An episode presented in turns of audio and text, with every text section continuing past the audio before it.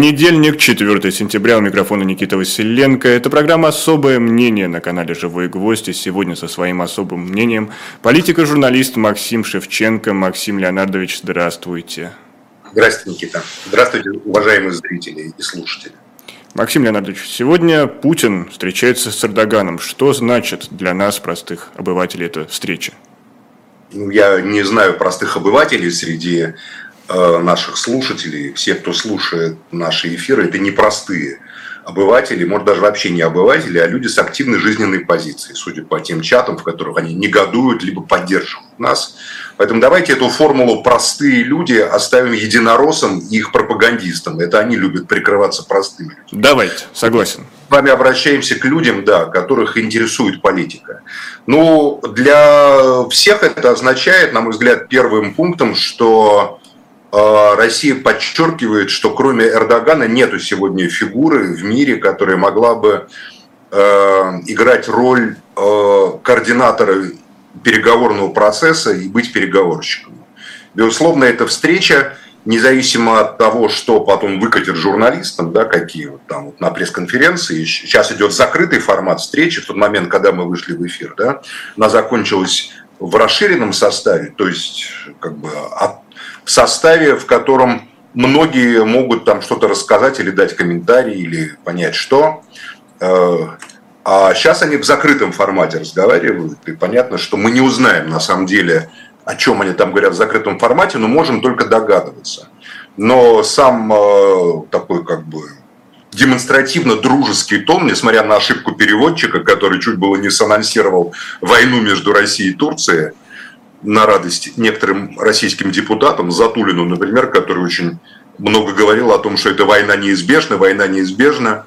Э, может, это какой-то его был человек, я не знаю. Но все спишем на трудности перевода, действительно. На трудности перевода, хотя я не знаю, что там трудного, потому что турецкий великолепно изучается в российских вузах ВСА, например. Сам а Песков, Курск... насколько я помню, тюрколог по образованию. Дмитрий Песков, тюрколог великолепный, да. Ректором ИСА, Мейер – Значит, Михаил Мейер, тюрколог, тоже был. Поэтому э, при наличии такого количества тюркоязычных людей в России или русскоязычных в Турции, вот интересно, этот перевод, он э, это сознательная ошибка или несознательная? Но я, я думаю, что те, кому положено, те разберутся. Внедрили, внедрили, есть такая версия. А, или а, на самом деле при вот этот перевод, он как бы это ошибка, это или не ошибка. Если это не ошибка, тогда это очень интересный пиар-ход, который сразу привлек огромное внимание к этому, ко всему, понимаете? Потому что все это обсуждают. Э, скучную повестку, там, в которой говорится о атомных электростанциях э, в расширенном формате и товарообороте на миллиард, обсуждать нечего. Тут от зевоты скулы разворачиваются. Зато все обсуждают это вот там ошибку или обсуждают то, что у Эрдогана не работал этот прибор, значит, сначала, и э, Путин долго ждал, пока Эрдоган его поправят, подходили трепещущие значит, там, сотрудники аппарата. Это, конечно, удивительно, как у... Оказывается, лидеры даже таких могучих держав, как Турция, да, и как Россия, могут пасть жертвами плохо работающей черной коробочки, которые, которые мы так привыкли, особенно на международных конференциях, там, где синхронный перевод осуществляется так или иначе а, Эрдоган фиксируется Россией как единственный а, член, а, глава страны, члена НАТО, да, который принадлежит политически к западному блоку, но при этом дистанцирован от Европейского Союза, с которым у Эрдогана конфликт, допустим, с Францией, там, да, там какие-то еще там есть серьезные разногласия. Европейский Союз поддерживал его оппонента Калычдара Аглу на выборах. Это, я считаю, главный результат. Главный результат – это то, что, да, мы признаем Эрдогана как переговорщика. Мы признаем, но смотрите, опять же, насколько будут э, подниматься вопросы роли России в регионе, в плане Кавказа, конечно, армянско-азербайджанского конфликта. Где вы имеете а на этой встрече, потому что недавно еще было высказывание Николы Пашиняна, что он считает, что Россия уходит с Южного Кавказа, Россия покидает Южный Кавказ и не выполняет своих обязательств, в частности, по Лачинскому коридору. И вот действительно здесь э, встреча Путина и Эрдогана, насколько она повлияет на вот эту ситуацию? Ну, на Южном Кавказе такая ситуация, что если кто-то уходит, кто-то приходит. Если, по мнению Пашиняна, Россия уходит, тогда приходит Турция. Если Пашинян хочет ухода России, то не знаю, захочет ли Пашинян прихода Турции, потому что святое место пусто не бывает. На Южном Кавказе сейчас баланс. Я понимаю, что Пашинян рассчитывает, что Россия уходит, приходит Франция, допустим. Но допустит ли Турция, с которой у Франции очень серьезные противоречия в Восточном Средиземноморье, в Ливии, в, на газовом шельфе там и так далее, э, а в лице Франции с европейским зерном, таким ядром Европейского Союза, франко-германским, да, э, захочет ли Турция, чтобы Франция влезла на Южный Кавказ. Ну, у Франции Я сейчас думаю, Нигер есть, ему не, Франции не до этого. Очень даже до Южного Кавказа. Они туда, и мэр Парижа Анны Дальга поехала, понимаете ли, значит, прорывать блокаду в Карабах, и много чего другого, и парламентарии французские. У Нигер Нигером, а Южный Кавказ – это э, тот коридор транспортный из Средней Азии в Европу, который Европейский Союз и Франция в его лице хочет держать под своим контролем. Принудить Э, Азербайджан и Турцию к э, принятию определенного статус-кво. И, очевидно, Пашинян тут тоже выбрал для себя сторону. Э, ну, не знаю, как там у него это получится. Я думаю, что у Путина и Эрдогана есть совпадение по Южному Кавказу. И Турцию, и Россию вполне устраивает баланс взаимоотношений, которые там существуют и на территории э, Грузии, нейтральная позиция Грузии, потому что в Грузии понятно, что огромные интересы именно есть у Турции и у России в первую очередь, чтобы Грузия не стала враждебной страной ни э, Турции, ни России. Она может таковой стать только если там укрепятся позиции того же самого Европейского Союза. А, по Карабахскому вопросу для турок очень важно, чтобы там не вспыхнула новая война, которая может неизбежно на каком-то этапе, на втором, допустим, своего развития потребовать от Турции прямого военного участия в этом конфликте, что приведет уже на третьем или четвертом этапе к турецко-иранской войне может привести, или к русско-турецкой войне, о чем, как говорится, еще раз говорю, некоторые депутаты в России просто, как говорится, открыто вещали. А, Поэтому мне как раз кажется, что совпадений сегодня э, стратегических интересов, баланса не только в Южном Кавказе, но и в Сирии, в Ливии, в Африке, у России и Турции гораздо больше. Гораздо труднее найти сегодня принципиальное разногласие между двумя странами, и их как раз надо выискивать. Я, честно говоря, так сходу не могу их выискать, потому что но Если... смотрите, извиняюсь, я перебил, были бойцы Азова, которые, несмотря на гарантии Эрдогана, что они будут находиться до конца войны в Турции, были перед украинской стран... стране. Разве это не есть э, как раз пример Нет, того, что есть какие-то недопонимания? На уровне, на уровне тех масштабных проектов, которые даже Владимир Путин анонсировал, атомные электростанции, там, 100 миллиардов там, и еще что-то, какие-то там бойцы Азова, это было сделано для того, чтобы закрепить... Я уверен, во-первых, я уже говорил об этом, я уверен, что это было сделано с негласного или с тайного согласия Москвы, и было сделано для того, чтобы закрепить статус Эрдогана э, перед украинским обществом как переговорщика. Но, кстати, о украинском обществе. Мы сейчас наблюдаем отставку министра обороны Резникова, и приходит на его место представитель татарского меджлиса, крымско-татарского меджлиса. Это не есть усиление турецкой, турецкой позиции в, э, Украине? Про значит, господина Умерова, который был московским бизнесменом до 2014 года и финансировал, если не ошибаюсь, этот крымско-татарский канал – значит, э, крупнейший, который вещал, значит, э, как голос крымско-татарского народа. Э, про него разные пишут. Кто пишет, что он учился в гюленовских школах, и что якобы турки ему задавали вопрос в 22 году о его отношениях с Гюленом, значит, и с эм, гюленовскими институтами, и он отказался отвечать на этот вопрос. Мне лично кажется, что это не играет ключевой роли, потому что, естественно, Меджлис запрещенный в России меджлис крымско-татарского народа, который возглавляют Мустафа Джемилев, Руфат Чубаров, куда входит господин Умеров, тоже как э, число этого меджлес, который стал министром обороны, безусловно, э, ни в каких аспектах не может быть враждебным Анкаре и Турции. То что Турция официально заявляет себя как покровитель крымских татар, и тех, кто живет э, за пределами Крыма, и тех, кто находится в Крыму, и достаточно большая община крымских татар, даже большая, чем те, кто проживает в Крыму и в Украине, находится на территории Турции. Поэтому, безусловно, мне кажется, что это назначение Умерова – это знак того, что непрямой знак того, что Украина тоже готова к переговорам и к посредничеству Эрдогана.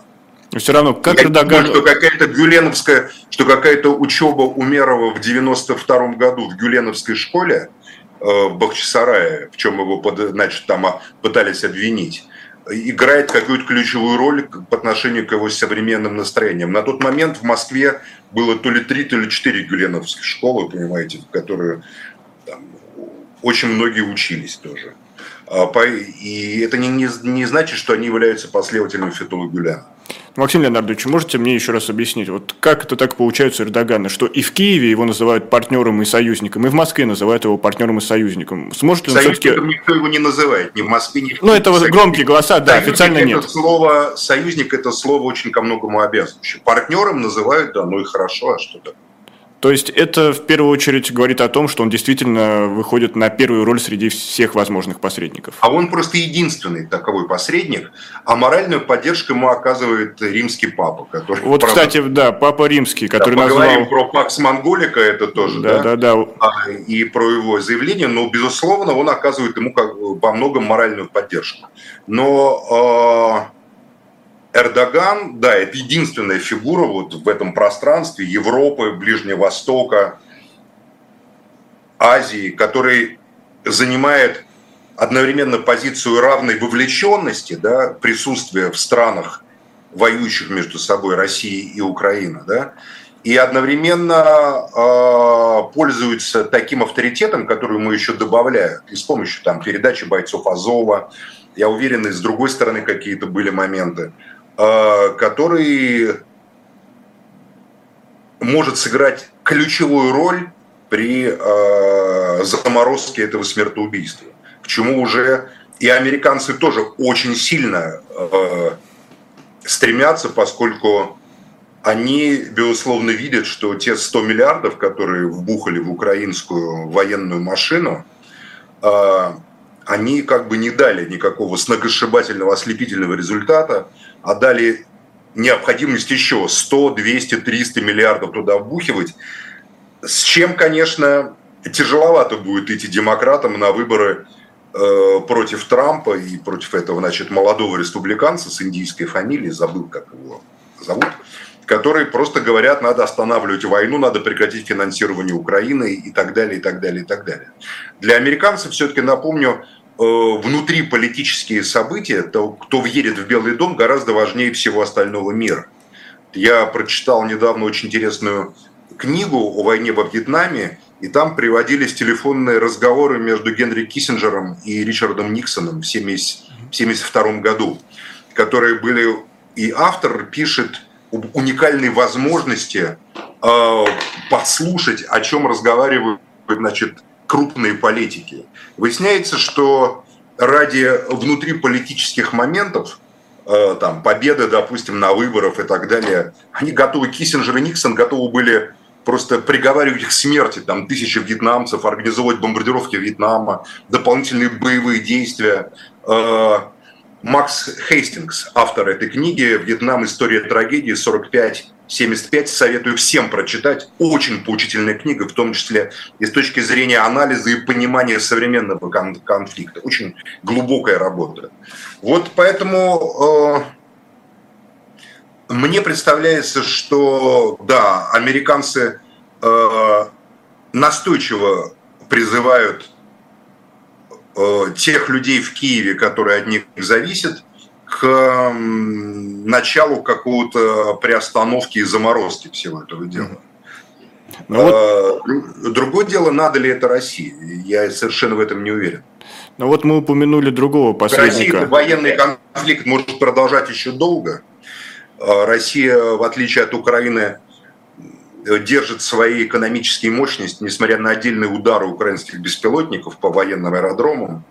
Э, все экономические мощности Россия сама э, производит оружие достаточно серьезное, да, и несмотря на то, что говорили украинские спикеры еще год назад, что вот сейчас у России закончатся крылатые ракеты, не так давно было заявлено, что у России ими же еще там 500 крылатых ракет разных типов, то есть не то, что не кончаются, а производство постоянно нарастает.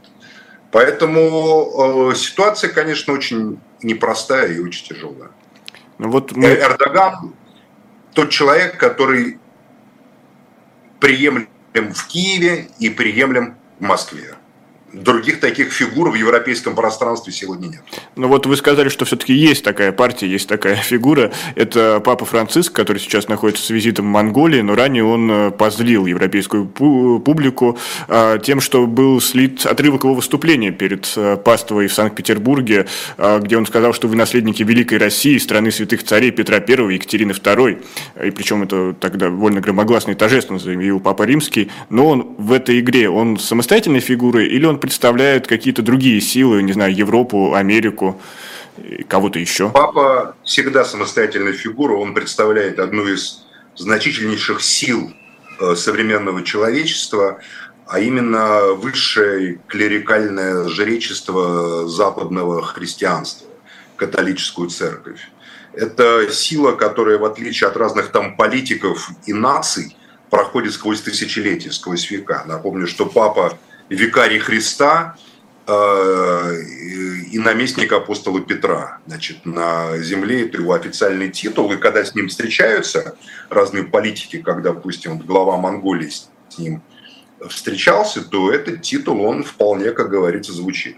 Мне кажется, что даже э, вот в том отрывке, который вы упомянули, который крайне важен и интересен, папа, э, выступая перед студентами, по-моему, в Питере, это было. Да, да было в Петербурге недаром обратился к питерской ипостаси Российской империи, которая связана с именами Петра I и Екатерине, такими политиками Германа, или, ну, Петр был англо-голландско ориентированным политиком, а Екатерина просто была немецкой принцессой, да, которая, значит, тут воссела на русском престоле как хозяйка русских людей и всех остальных. Значит, ну вот это как бы он обращался к такой европейской ипостаси. Буквально проходит неделя, и во время визита в Монголию далекую, да, папа говорит о другой ипостаси Российской империи. Он говорит о Пакс Монголика.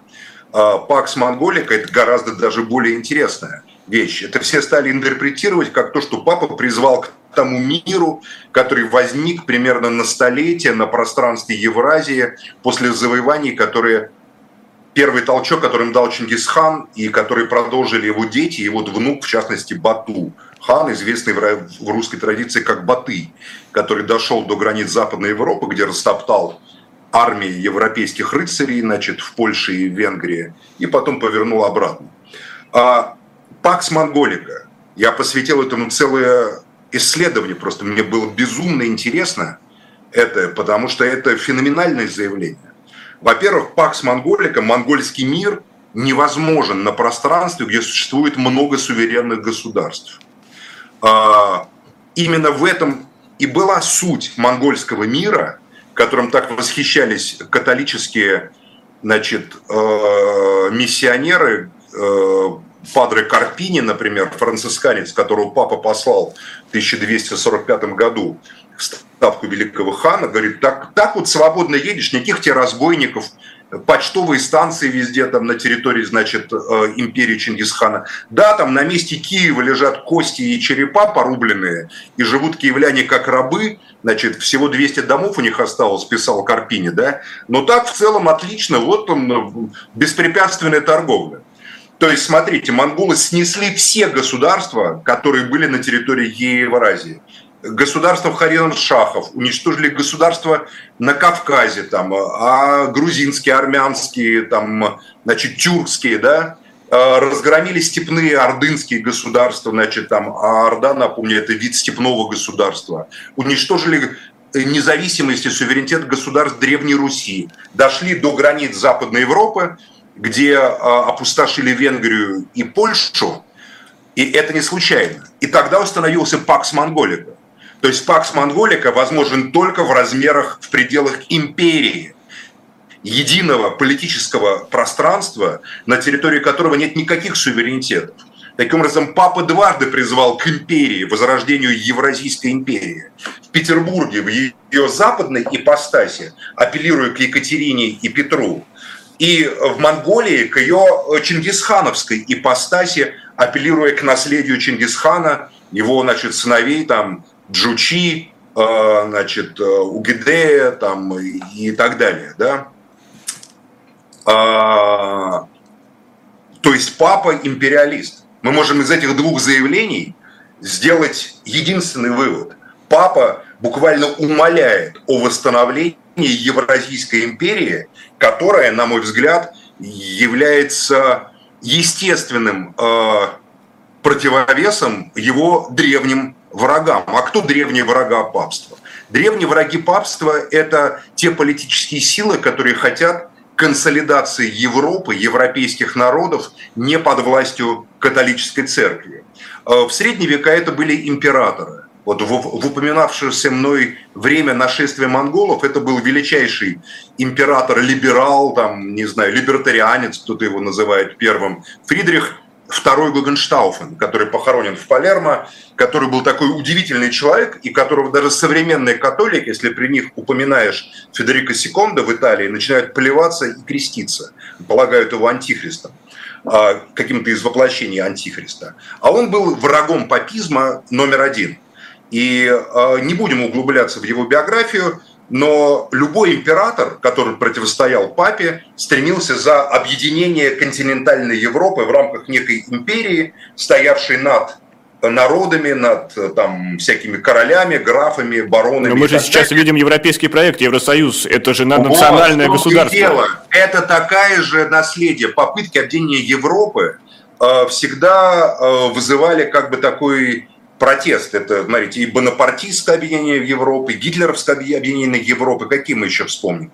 И третье, это сегодня Европейский Союз, уже не под французской эгидой, не под немецкой эгидой. Франко-германская, назовем так. Франко-германская такая совместная эгида. И я считаю, что это папство, э, для папства это главные враги. А, а об этом открыто говорил предыдущий папа, значит, Бенедикт XVI, э, когда он проклял Европейский Союз за Европейскую Конституцию, которая написана была Валерий Жескар d'Естеном и написана э, в Великом Востоке Франции, где не упоминалось христианство как источник европейской цивилизации. А, и сегодня папа просто открыто призывает в двух крайних точках Евразийской империи – на берегу Балтийского моря, куда он, значит, э, виртуально попал, да, значит, в форме видео, да, и на, в центре, на территории современной Монголии, э, в, это Улус, Тулуя, четвертого сына Чингисхана, которому четвертому младшему сыну было заповедано хранить сакральную территорию, сакральную землю откуда, значит, где похоронен Чингисхан, и вот маленькая Монголия, казалось бы, чем она может быть интересна папе? Там католиков, это, наверное, только сотрудники итальянского посольства, там испанского, португальского и еще, наверное, каких-то латиноамериканских посольств, да? Там буддисты все, причем ламаивского вероисповедания. Но в частности, это второй вот аспект его туда визита, потому что напрямую поехать в Индию, чтобы встретиться с Далай-ламой, папа не может. А Далай-лама живет в Индии, напомню, да? И ну, опять же, Далай-Лама китайскими властями не приветствуется, он считается преступником да, буквально. папа не может поехать в Китай, поскольку Китай не признает э, власти папы над теми китайцами, которые называют себя католиками. Э, папа не может поехать в Индию, я думаю, по тем причинам, что режим Моди подкрывает покрывает жестокие просто истребления, геноцид христиан, который идет в Индии периодически, и о котором попадают жуткие видео совершенно в сеть, да, а Монголия – это место, где вот он, пожалуйста, встречается со своим, с тем, кто является таким же папой, но для Дальнего Востока, для цивилизации Дальнего Востока буддийской, Далай-ламой. Очень интересный такой диалог высших жрецов э, современного мира. Многим либералам кажется, что какие-то странные люди, кто же верит в богов.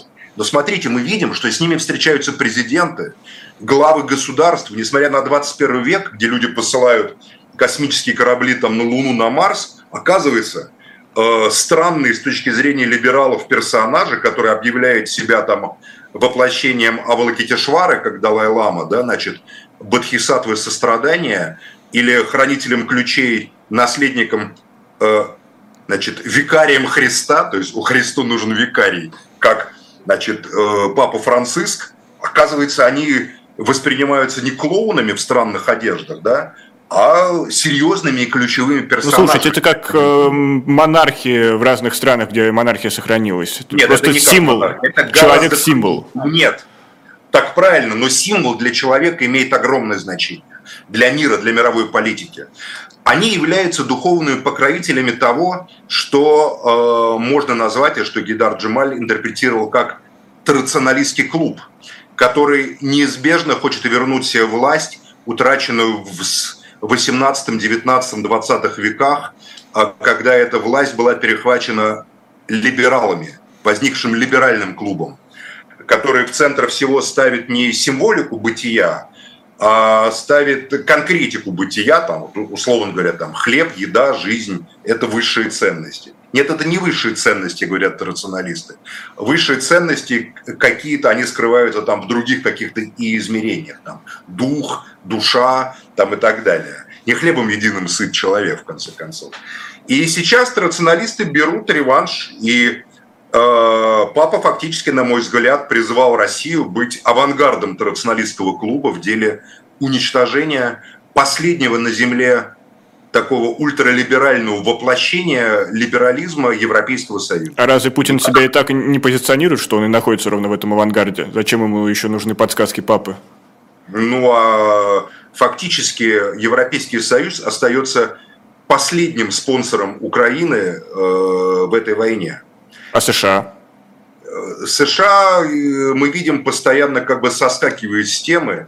И еще раз говорю, для американцев – внутренняя политика в какой-то момент станет важнее всех этих внешних мероприятий и внешние события они будут использовать только в контексте внутренней. Если будет выгодно прекратить финансирование Украины ради победы в Белом доме, мгновенно прекратят, поверьте. Но при этом будут делать вид, э, что они хорошие, чтобы сохранить лицо. Вот перечитайте эту диалоги Киссинджера и Никсона. По уровню цинизма это не знает себе просто равного. И Э, это уникально э, во время Уотергейта, скандала Никсоновского, вот эти магнитофонные записи, их бесед в Белом доме, закрытые между собой, секретные, стали достоянием общественности. Это совершенно уникальная ситуация. Мы понимаем на основании этих диалогов, как вообще мыслят политики, как они относятся ко всем остальным людям за пределами своих кабинетов, за пределами своих властных э, церемоний, как просто к мусору и как к инструменту для реализации собственных амбиций. Поэтому, да, еще есть Великобритания, которая как бы э, играет там свою игру, которая, естественно, тоже относится к традиционалистскому клубу. И несмотря на то, что король Чарльз кому-то кажется смешным, это совсем не смешной персонаж. Я думаю, что король Чарльз и папа и Далай-Лама играют как бы на одной стороне. Максим Шевченко со своим особым мнением. Я напомню, что это канал «Живой гвоздь». Поставьте лайк, подпишитесь. Ну, а сейчас мы делаем небольшую паузу. Оставайтесь с нами.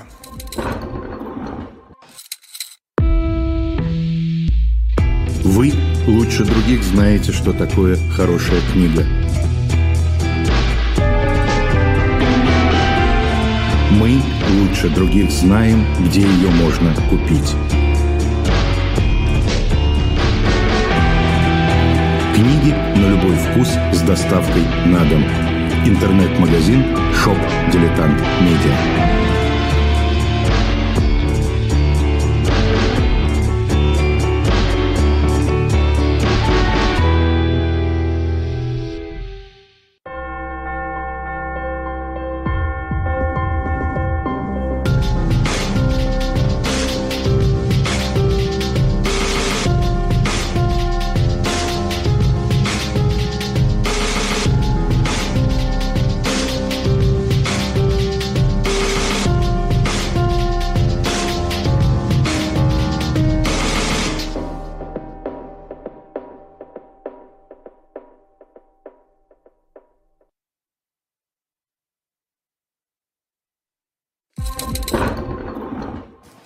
Продолжается программа «Особое мнение» с Максимом Шевченко, ведется Никита Василенко. Напомню, э, подпишитесь на наш канал, подпишитесь на аккаунты в социальных сетях Максима Шевченко и зайдите в наш магазин shop.diletant.media, где специальный лот сегодня «Звездный мир Горби» э, по специальной цене, и все быстро расходится, так что поспешите. Но мы продолжаем нашу беседу, и недавно с поста директора Института США и Канады Российской Академии Наук был уволен Валерий Гарбусов.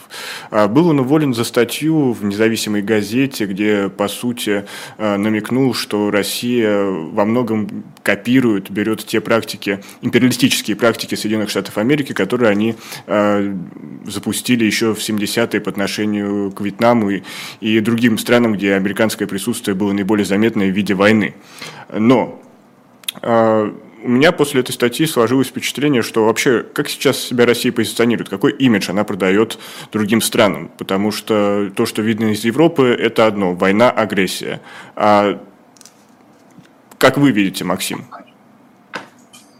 Россия строит евразийскую, мощное евразийское государство, назовите это империей, как угодно это назовите, хоть валенком, понимаете, суконным которая без какой-либо альтернативы и внутренней, и внешней хочет контролировать э, и будет, скорее всего, контролировать, это цель такая стратегическая, э, северную и центральную часть Евразии. А у меня тогда вопрос, извините, а как это соотносится с антиколониальной политикой? Если мы строим империю, империя это равно колония. Как мы тогда пытаемся этот образ продать?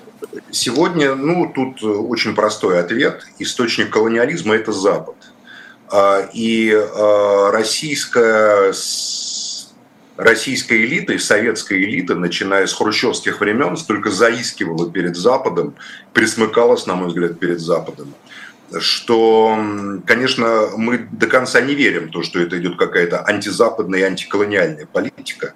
Я-то считаю, что просто Россия выступает на стороне одного из клубов, вот, от рационалистского клуба, та часть российской элиты, которая сейчас доминирует, по крайней мере, во власти, путинская группа, допустим, путинско-патрушевская группа, да, они, безусловно, а, тяготеют к этому вот измерению глобальной мировой элитной системы. Но в России есть достаточно мощная конечно, терпящие удары серьезные, да, а, группа либералов, которые связаны с мировым либеральным клубом. Это и Европа ориентированная... А где центр этого мирового либерального клуба? Кто видные лица? Два, там есть два центра. Есть э, глобальный, самый мощный вообще центр всего, всякой идеологии – это Европа. Европа. Вот все идеологии западного мира родились в Европе. Америка – это то, что выделилось из Европы как самостоятельная сила. И, безусловно, США – это является квинтэссенцией эм, глобального либерального клуба.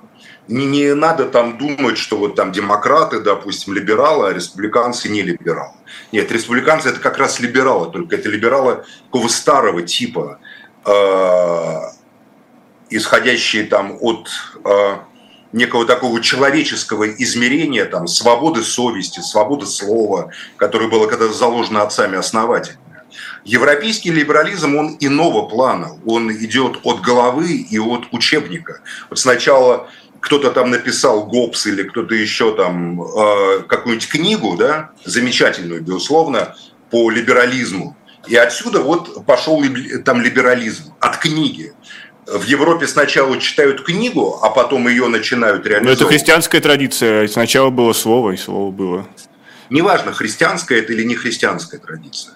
Но э, Европа это, э, на мой взгляд, в любом случае э, либерально она или не либеральная, такое самодостаточное пространство, которое является родиной э, глобального, глобальной экспансии. Э, всякая экспансия колониальная исходила из Европы. А, и внутри Запада есть, условно говоря, три э, центра э, силы. Это европейское континентальное пространство, это Британия, это США. Между ними идет конкуренция, между ними нет вражды на данном этапе, какая была в Первую мировую войну или во Вторую. Идет конкуренция. А, прямого конфликта между ними быть не может. Запад договорился о правилах игры между собой. И, допустим, нам трудно представить там войну между современной Британией и современной Германией, да, или современной Францией и современной Германией, как это было еще не так давно. Хотя ничего мы исключить не можем, в течение там 20-30 лет могут быть любые перемены, но на данном этапе а, а, американцы в 20 веке дважды вторгались на территорию европейского континента, да, с огромным результатом для себя, пользой для себя, фактически завоевывая доминирование. Ну, не вторгались, они приходили на помощь все-таки, скажем так, их запрашивали, чтобы они туда пришли. Ну, слушайте, какая разница? Они высаживались на территории Европы и подминали ее под себя. Подминали под себя определенные силы в Европе. Сначала в Первую мировую войну это было уничтожение европейских империй. После Первой мировой войны именно меморандум Вильсона был ключевым здесь моментом. Во Вторую войну это было просто как бы окончательное военное присутствие с военными базами на территории Европы. Не будем туда углубляться. Короче, э, европейский либерализм, он несколько иного свойства. В том числе потому, что он э, по сути, атеистический и э, имеет своим основанием так называемое французское вольнодумство. Американский либерализм, он не атеистический сам по себе. Он э, восходит скорее к протестантской этике и вот в смысле ложь не к Великому Востоку, не к французскому, а к шотландскому обряду, который признает религию как основа как бы человеческого мироощущения. Но он все равно либерализм, потому что он а, является антимонархическим и антиклерикальным по своей сути. А, и а, вот между этими тремя центрами в западном мире идет конкуренция. И и к какому центру русский либерал чисто примыкает? Формально, чисто формально Америка никогда не занималась, никогда, хотя мы называем Америку империей, у Америки никогда не было империи в европейском смысле. У Америки не было колоний.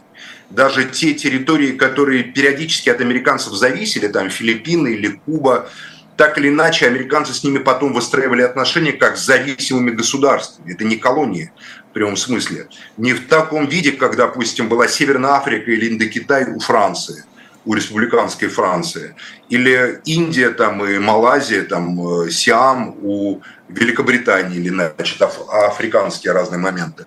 Но центр колониализма – это, безусловно, Запад. И поэтому сегодня, когда э, Россия говорит о том, что она занимает позицию антиколониализма, считайте, это позиция антизападная. Хорошо, но все равно вы сказали, что Россия пытается строить империю, но империя как форма государства, она показала, что она не жизнеспособна. Все империи разваливались. Зачем нам это? Ну, во-первых, империи, перед чем развалиться, многие существовали тысячелетия. А развал империи случился не так давно. Последние империи развалились буквально в 40-е, 50-е годы 20 века. И было очень больно. Больно всему миру от развала этих империй? Ну, прежде всего, было больно Вьетнаму, допустим, который французы там залили кровью, Алжиру было больно. А, я думаю, что время империи возвращается. Империя же это форма организации э, интересов современного капитализма и тех элит, которые с ним взаимодействуют. А, империя, в данном случае, если мы говорим об империи Евразийской, империи Чингисхана, то вот мы говорим империя Чингисхана, но чисто формально это не была империя, потому что там никаких внутренних э, не было самостоятельных субъектов. Там или ты принимал Есу, основной закон Чингисхана, и тогда ты становился, условно говоря, монголом, да, либо ты не принимал эту ИСУ, и тогда ты не становился монголом, и тогда твоя судьба была достаточно печальной.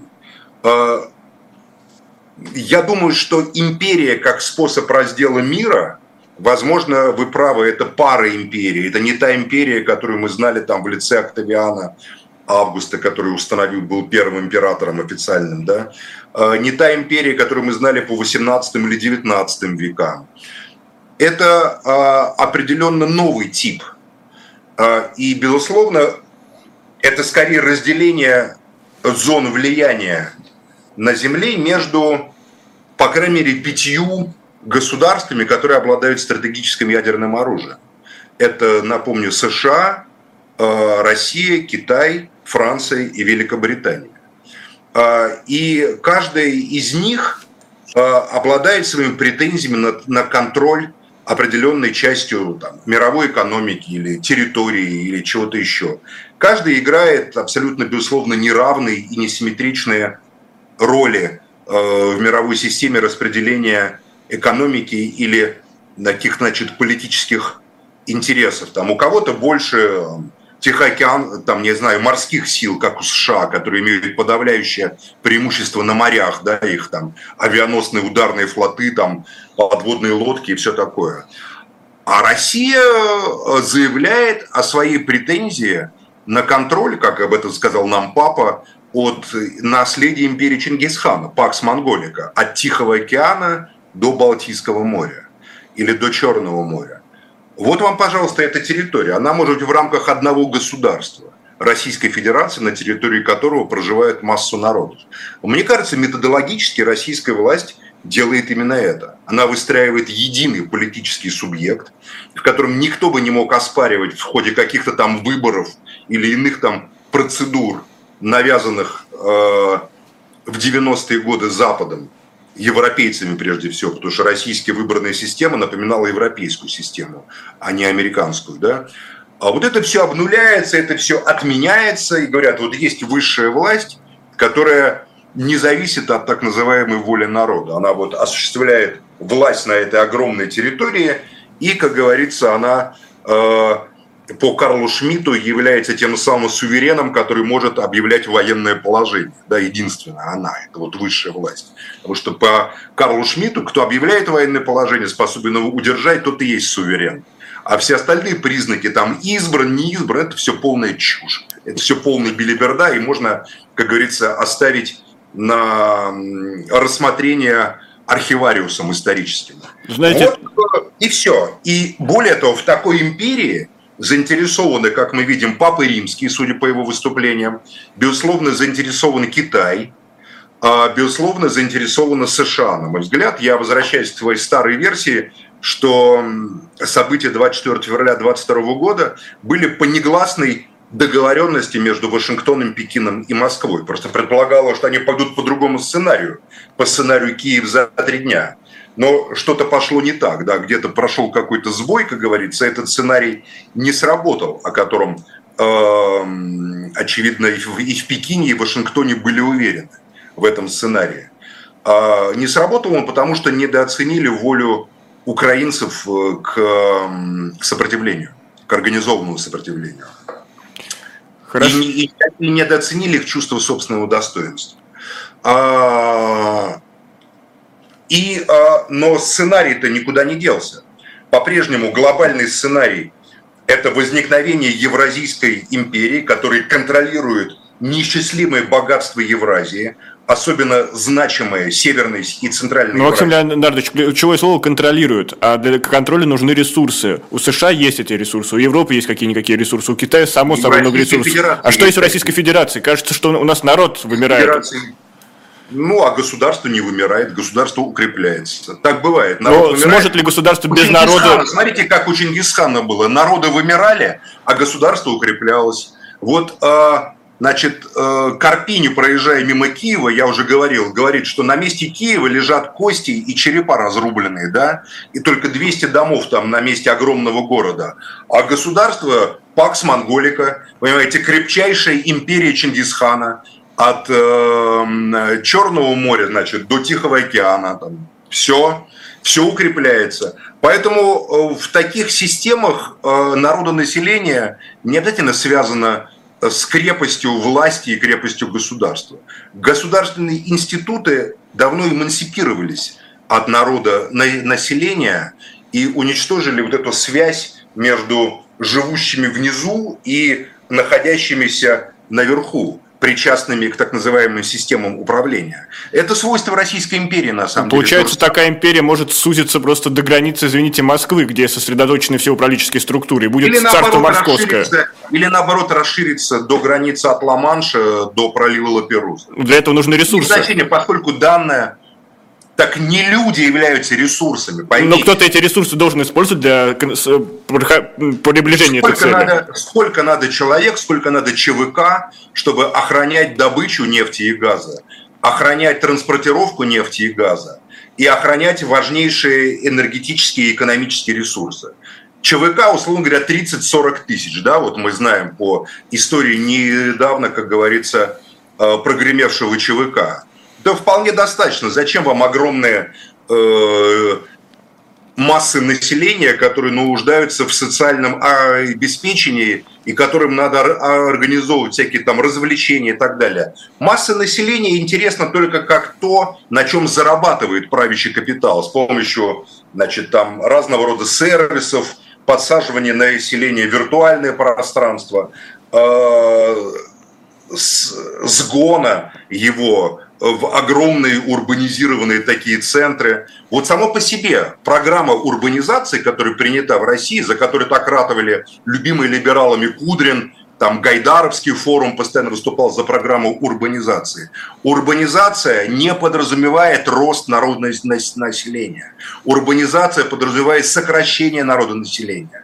Более того, она подразумевает э, люмпинизацию жителей больших городов. В больших городах люди плохо размножаются. Это известно. Поэтому во всех странах Европы, вот недавно Венедиктов опубликовал карту э, роста народа с 90-го года по 22-й. Мы видим, что во всех странах восточного лагеря э, убыль убыль. Там на Украине 28%, в России 3%, в Польше 16%, по-моему. А в Западной Европе зеленым все окрашено. Прибыль населения не за счет мигрантов, за счет того, что там сдерживают урбанизацию, во Франции, например, сдерживают рост населения Парижа в районе там 4-4,5 миллионов, да, выплачивают дотации, чтобы люди жили в провинции, в своих частных домах то, чем занимался Евгений Савченко в Белгородской области. Пытался, у него была программа реурбанизации.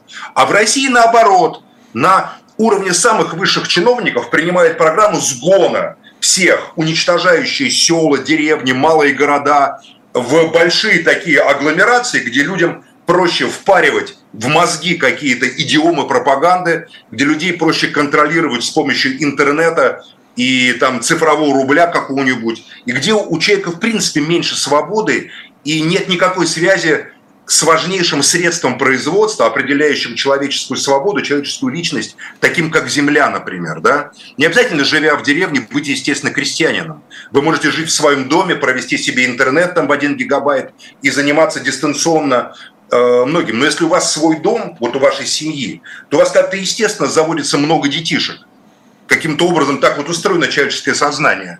Поэтому те, кто предлагает в России программу урбанизации, заведомо делают ставку на сокращение коренного населения нашей страны. И это даже вот сто процентов. Но смотрите, население это сокращается, а это не значит, что сокращается ресурс силовых структур, а силовые структуры растут. У нас все больше сотрудников МВД, Росгвардии, там ФСБ и других э, структур. А для контроля этой территории.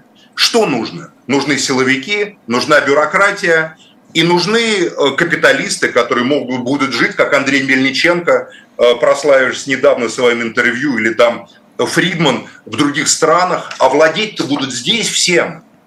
Вот у вас этот и, и израильтянин Казавта, который Яндекс, один из основателей Яндекса, понимаете? Волош, Волош, да. Его кто-то лишил, что ли, доли в Яндексе? Никто не лишил доли в Яндексе, понимаете? Несмотря на все эти его интервью. Вот вам, пожалуйста, вот вам пример современного эксперимента лабораторного, который ставится на территории России. Население для этого формата государства 21 века не требуется. Более того, население является избыточной нагрузкой социальной. В городах другое дело. В городах оно контролируется, это население, в городах оно атомизируется, в городах э, и политические партии под контролем, и частной собственности, по большому счету, э, в виде земли там, или забора какого-то нету. И, в общем, все такое прочее. Вот, вот вам пример. Поэтому зачем население? Пакс Монголика – это черепа и кости, лежащие на всем пространстве, зато отличные почтовые сообщения, великолепные почтовые станции и торговые караваны идут из Китая э, в западную католическую Европу, э, мимо этих костей и черепов абсолютно комфортно, беспрепятственно. Европейцы в восторге. Они воспевают Пакс Монголика сто лет после завоевания Чингисхана как просто рай, как место мира, который... И папа фактически призвал к этому, к миру. Пусть не небеса, обратился он, очевидно, к Тенгре, значит, находясь в Монголии. Это вообще интересный, конечно, парень этот папа. И вообще папизм. А, значит, понимаете, в чем проблема? То есть им вот это надо. А это а, обеспечивается не демократией. Вот была бы на территории России демократия, любой поставил вопрос, а почему лес вырубается и вывозится, допустим, из Коми там в Европу компания Оппенгеймеров добыв, там добывала лес в Коме, да, а почему там, э, там в Русал, там в совет директоров там иностранцы входили, англичане, американцы, которые контролировали его экологическую политику, например. А почему там еще что-то происходит? Почему вот так вот это все добывается? Кому принадлежат там алмазы Якутии, допустим? Там, кому принадлежат?